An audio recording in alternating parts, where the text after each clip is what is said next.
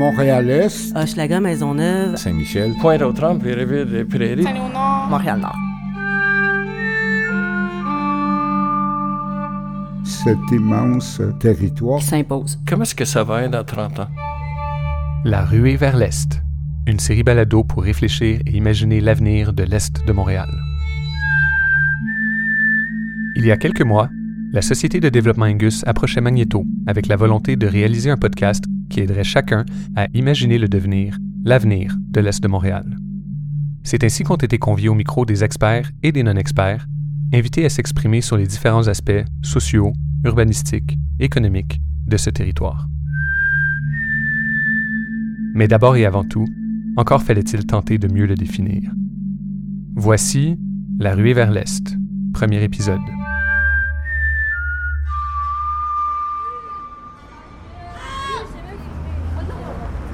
On cherche l'Est. Est-ce que vous savez où ça se trouve? L'Est de Montréal? Ah, oui, Montréal, c'est par ouest, est, c'est là. C'est une bonne question pour eux parce que c'est ce C'est c'est par là. Mon, mon frère habite là-bas. Par où? Ouais, le nord, c'est par là. Attends, c'est par là, c'est par là. Attends, oui, oui, attends. C'est par là, c'est par là. Je continue toujours tout droit? Ouais. L'Est? Oui, on cherche comment se rendre dans l'Est de Montréal. C'est Hochelaga, puis ensuite, c'est les raffineries. Pointe-aux-Trembles. C'est ça. Il existe une multitude d'images de l'Est. Il y a quoi dans, dans l'Est? Pointe-aux-Trembles, Saint-Michel, Saint-Léonard. Je pense qu'on est tous d'accord qu'il n'y a pas un territoire uniforme qui s'appelle l'Est. Excusez-moi, on cherche l'Est de Montréal. Savez-vous dans quelle direction? euh? C'est une multitude de territoires Ben, en fait, ça dépend où dans l'est de Montréal vous voulez vous rendre. Avec chacun leur histoire, leur évolution, euh, leur transformation. Mes premiers souvenirs de l'Est de Montréal, Saint-Léonard, où mes parents avaient des amis immigrés. Si on fait débuter l'Est euh, au boulevard Saint-Laurent, c'est un territoire euh, qui m'habite autant que je l'habite. Ma femme est italienne et puis euh, c'était mon contact avec l'est de la ville.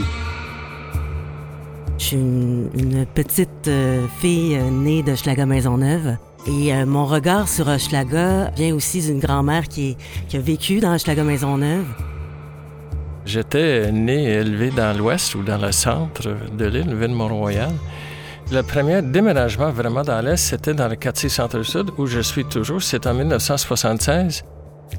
Je suis migrante. Moi, je suis arrivée au Québec à l'âge de 14 ans et je suis arrivée à Montréal-Nord. J'ai vraiment un attachement vers le nord-est de Montréal.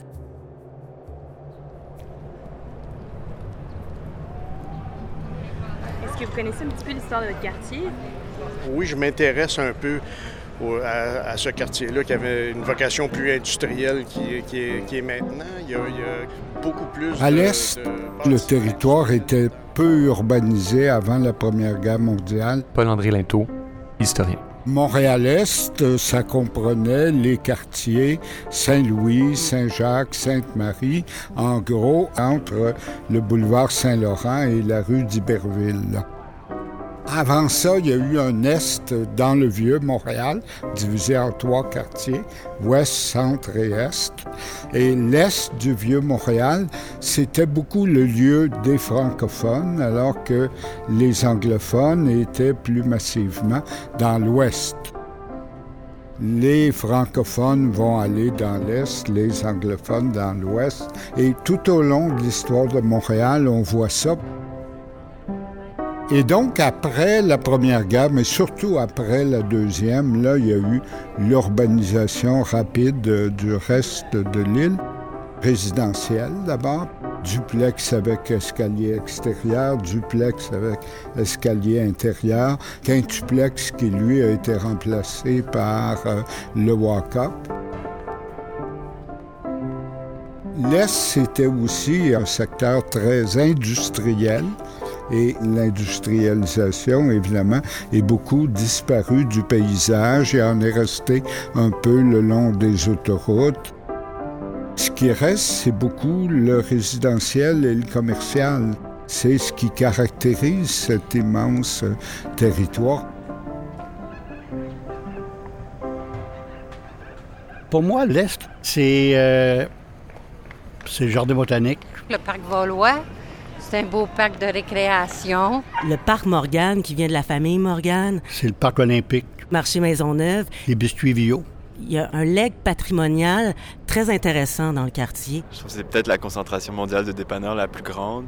Et les odeurs, la biscuiterie Vio, mais d'autres odeurs aussi. Dans le centre-sud, McDonald's Tobacco, là, c'était le tabac. Dans le bout de la rue Moreau, c'était les levures de bière. Plus à, à l'est. La boucane jaune puis noire. C'est une ville de raffinerie, là, c'est ça. Ça sentait des odeurs, de... ça sentait les égouts, c'est pas compliqué. Là. Toutes ces grosses compagnies-là, là. Il y avait Tremor, Shell. La Noranda, là. Il y en avait ici, ça rue Notre-Dame, Irving, Texaco, là. C'était gros, là, jusqu'à temps que ça ferme. Une partie de l'image de l'Est, c'est les grands secteurs industriels puis les raffineries. Oui, il y a des raffineries, il y a des bâtisses, il y a à peu près n'importe quoi. Là, l'Est, c'est la même chose que partout ailleurs. Il y a du beau dans l'Est. On a beaucoup de petits restaurants, de soupers danseurs. Bien ici, euh, on est à- au parc de l'Hôtel de Ville. Dans le fond, c'est, d'après moi, les des plus beaux parcs qu'on a à Montréal-Est. Puis les gens, ils viennent voir ici euh, les bateaux passer, puis euh, la vue du fleuve aussi. Les gens aiment beaucoup ça. Il y a du lait. Et c'est les deux qui cohabitent.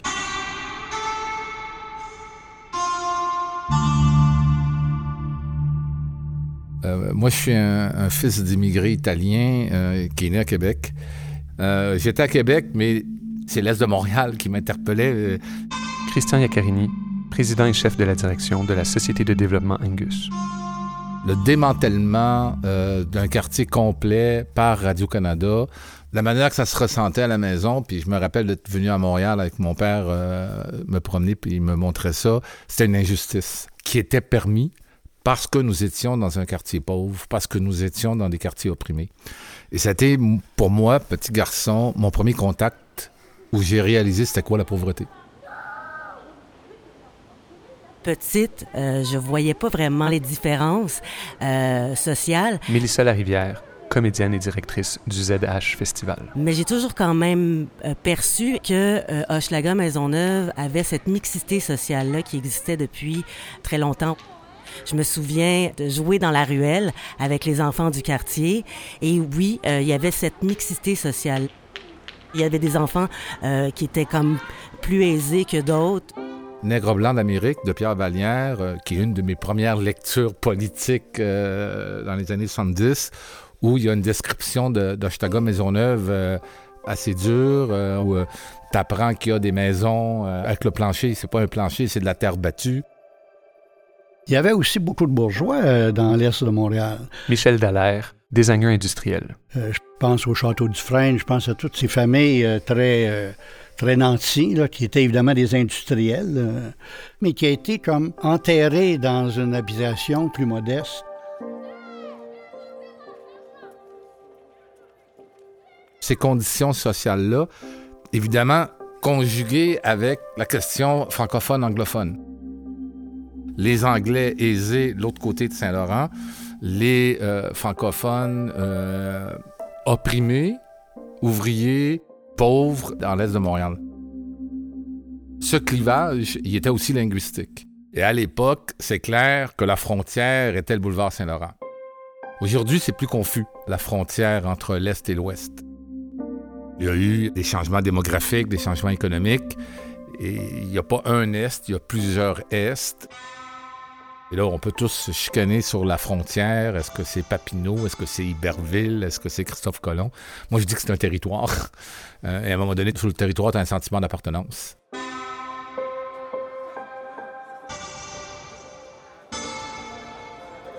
malgré cette étiquette-là qu'on donnait aux résidents de Schlager Maisonneuve, euh, cette pauvreté-là, cette, euh, cette précarité-là, il y avait quand même une fierté de travailleurs, de prolétaires. Maisonneuve, c'était le symbole de la culture ouvrière. Il y avait un référent culturel fort. Donc, il y avait cette fierté-là et il y a toujours eu ce, rapport-là d'entraide qui faisait en sorte que cette pauvreté-là, qui était dépeinte par une certaine réalité, était euh, relativement mieux vécue. Les syndicats étaient très présents dans le quartier. Il y avait énormément de collaboration, euh, d'envie aussi de changer les choses. C'est un quartier qui regroupe énormément d'organismes communautaires à caractère social. Les shops ont fermé, comme ils disent, là, les usines, les manufactures. Et puis ça s'est un peu gentifié, là, gentrifié, oui. Il y a plus de, de beaux petits cafés. euh, comme ici, il y, a, il y a le saucissier, toutes des belles choses euh, plus chic. Pardon? Le quartier a changé. Oh que si! C'est quand même impressionnant que malgré tous les changements, il y a, il y a- il y a une espèce de, de, de- d'âme hochelagaise là, qui, a, qui a survécu quand même. là. J'en ai l'impression en tout cas. là. En ce moment, Hochelaga, c'est un peu euh, les racines des francophones ouvriers, cette nostalgie et cette glorification d'une pauvreté, mais en même temps d'une intégrité. C'est particulier parce que moi, pour avoir grandi dans ce quartier-là, euh, je suis capable de comprendre le pourquoi qu'on crée ce branding-là, cet Hochelag-là, mais en même temps, c'est pas ça non plus, Hochelaga cette quête identitaire-là, très présente, qui crée des frontières, à mon avis, invisibles, qui représente aussi une minorité culturelle et qui est, euh, pour moi, autant riche et problématique à la fois. Le sentiment d'appartenance devient aussi beaucoup une promotion au-delà de la réalité. Je me souviens d'avoir 17 ans et de dire Ah oui, je viens de Montréal-Nord euh, tout de suite. Ah, c'est que tu connais des gangs de rue. Alejandra Zaga Mendez, doctorante en économie écologique. Euh, cette image, comme c'était une identité que je n'ai pas choisie. Dans le processus d'immigration, on va habiter à Saint-Michel, on va habiter à Montréal-Nord, on se ramasse là parce qu'on connaît quelqu'un, parce que le loyer est moins cher, parce qu'il y a déjà une communauté qui est établie, parce que l'Église parle espagnol ou l'Église parle créole. Donc, ce territoire-là, de facto, est comme imposé parce que ça vient avec une réalité. Montréal-Nord, c'est mon quartier d'accueil. C'est là que j'ai appris le français, c'est là que j'ai fini le secondaire, c'est là que j'ai connu le Québec. Et pour moi, le Québec était ça. Le Québec commençait à Saint-Michel, finissait à la 40. J'ai migré un peu, si, si on veut, vers l'ouest euh, au cégep. Je suis allée au cégep Bois-de-Boulogne, donc de l'autre côté de Saint-Laurent, toujours sur euh, Henri Bourassa. J'ai compris qu'il y avait une autre euh, culture même.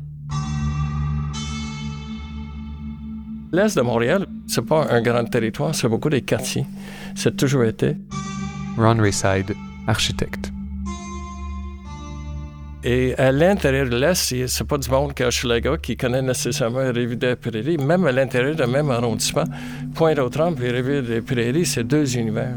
Ouais, mais mon quartier, c'est un peu. euh, Il y a les gens du bout de l'île, ça, c'est une autre histoire. Les gens qui demeurent comme plus vers le bout de l'île. Ils s'identifient même pas à Pointe-aux-Trembles. Ils s'identifient à au bout de l'île. Pointe-aux-Trembles, on est plus proche de Montréal-Est.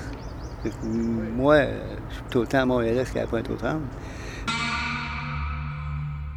Quand on approche le centre-sud, il y a une multiple d'identités. On peut appeler le quartier plusieurs noms, puis tout le monde a raison. L'Est comme un, un territoire distant. Un rapport de la distance. Je me souviens, quand j'étais jeune, à l'âge de 16 ans, c'était toute euh, une affaire avec mes amis filles, programmer notre voyage au Mont-Royal. Aller prendre l'autobus jusqu'à Henri-Bourassa, descendre à la station Mont-Royal et voir les jeunes bohèmes, les jeunes artistes, puis se dire « wow euh, avoir cette espèce d'admiration, comme si c'était tout un voyage qu'on qu'on allait entreprendre.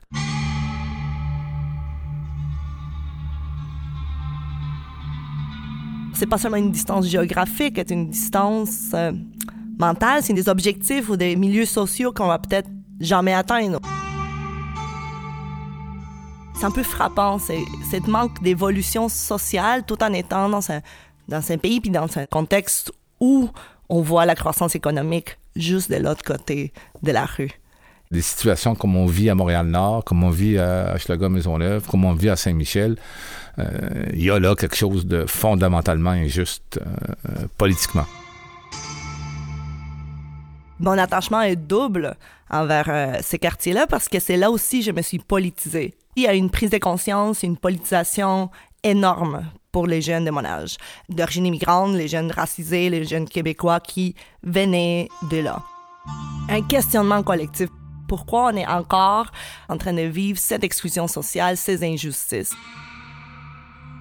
C'est le quartier qui nous a vu grandir, mais c'est aussi le quartier qu'on veut toujours transformer.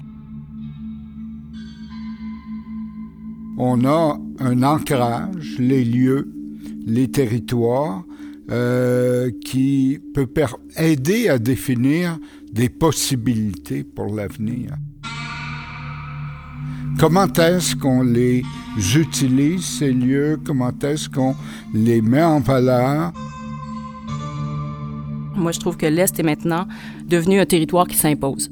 On sent pour la première fois depuis, euh, depuis longtemps, en tout cas, que l'Est de Montréal est devenu une préoccupation des pouvoirs publics parce qu'il y a eu une mobilisation des acteurs.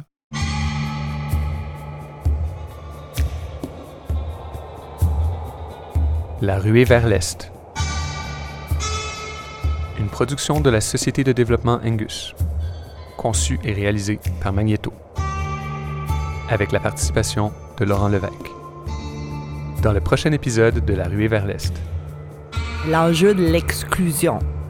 L'exclusion sociale, l'exclusion économique, l'exclusion politique, pour moi, est euh, l'enjeu lorsqu'on regarde euh, les territoires, on regarde les populations, les gens qui habitent.